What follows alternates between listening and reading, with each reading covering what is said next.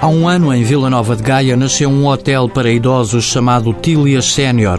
O projeto do empresário Carlos Borges prevê desde o primeiro dia contratação de pessoas com recurso ao centro de emprego. Quando uma empresa faz um investimento de 4 milhões e meio de euros, começa com poucos clientes nos primeiros no segundo mês. Se não fosse esta contratação, a qualidade diminuiria.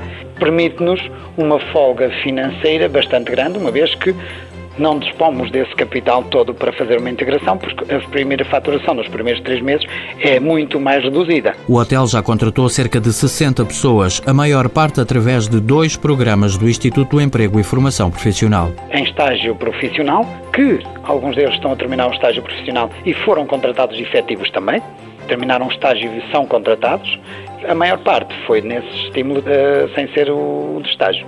Tivemos as duas vertentes, estímulo ao emprego e estágio. No caso dos estagiários, Carlos Borges garante empregabilidade. 50% dos estagiários convém que sejam contratados ou deverão ser contratados, senão perderemos esse apoio. E nós estamos a cumprir precisamente isso. Os funcionários contratados para o Hotel Tília Sénior são de várias áreas. Quatro fisioterapeutas, fomos contratar oito enfermeiras, auxiliares de geriatria, auxiliares de ação médica e até administrativas assistentes sociais, animadoras socioculturais, terapeutas uh, ocupacionais, cozinheiros, todas essas áreas. Tem sido um processo rápido e competente, garante o diretor, que admite seguir o método em breve. Num outro projeto poderemos vir a contratar mais cerca de 100 pessoas e procurarei esses apoios porque ajudam-nos a iniciar uma atividade. Suporte económico para as despesas iniciais neste hotel para séniores que dá apoio a 65 idosos.